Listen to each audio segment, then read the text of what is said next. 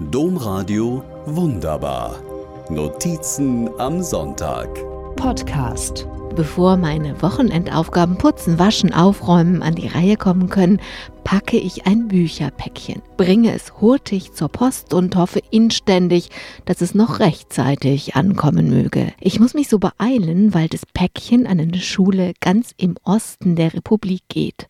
Und da, also in Brandenburg, stehen die Sommerferien vor der Tür. Vor kurzem hatte mich eine Lehrerin aus Ostdeutschland angemeldet und gefragt, ob ich für eine Online-Lesung in ihrer Schule zur Verfügung stehe. Eine Online-Lesung, was für eine gute Idee. Corona macht so viele Dinge möglich. Vor einem Jahr noch hätte ich bedauernd ablehnen müssen.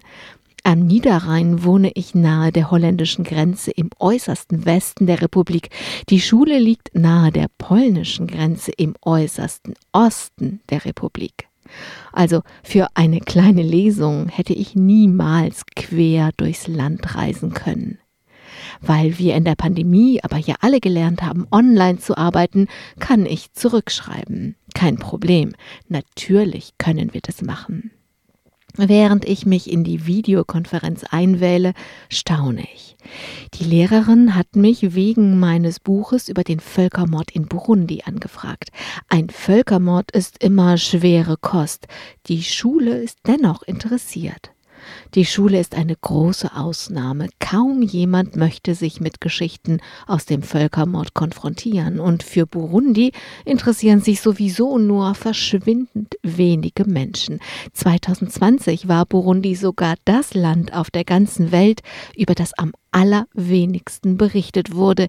In einem Ranking dazu liegt es tatsächlich auf dem letzten Platz. Umso dankbarer bin ich, dass die Schüler sich an diesem heißen Sommerabend einwählen und sich konfrontieren lassen, wie Hutus und Tutsis sich gegenseitig umbringen, wie ein Bibelkatechet zum Mörder wird und eine grausam misshandelte Frau auf ihre Peiniger zugeht, um ihnen Versöhnung anzubieten.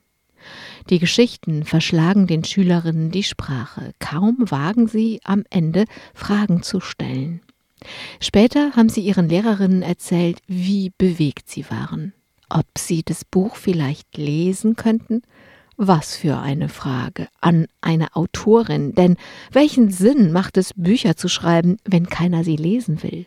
Zu wissen, dass Jugendliche am anderen Ende der Republik das Buch lesen, nicht weil es Schullektüre ist, sondern weil sie es lesen wollen, kann eine Autorin doch nur glücklich machen. Und wie wunderbar, die Post hat es auch noch rechtzeitig geschafft. Domradio Wunderbar. Mehr unter domradio.de slash podcast.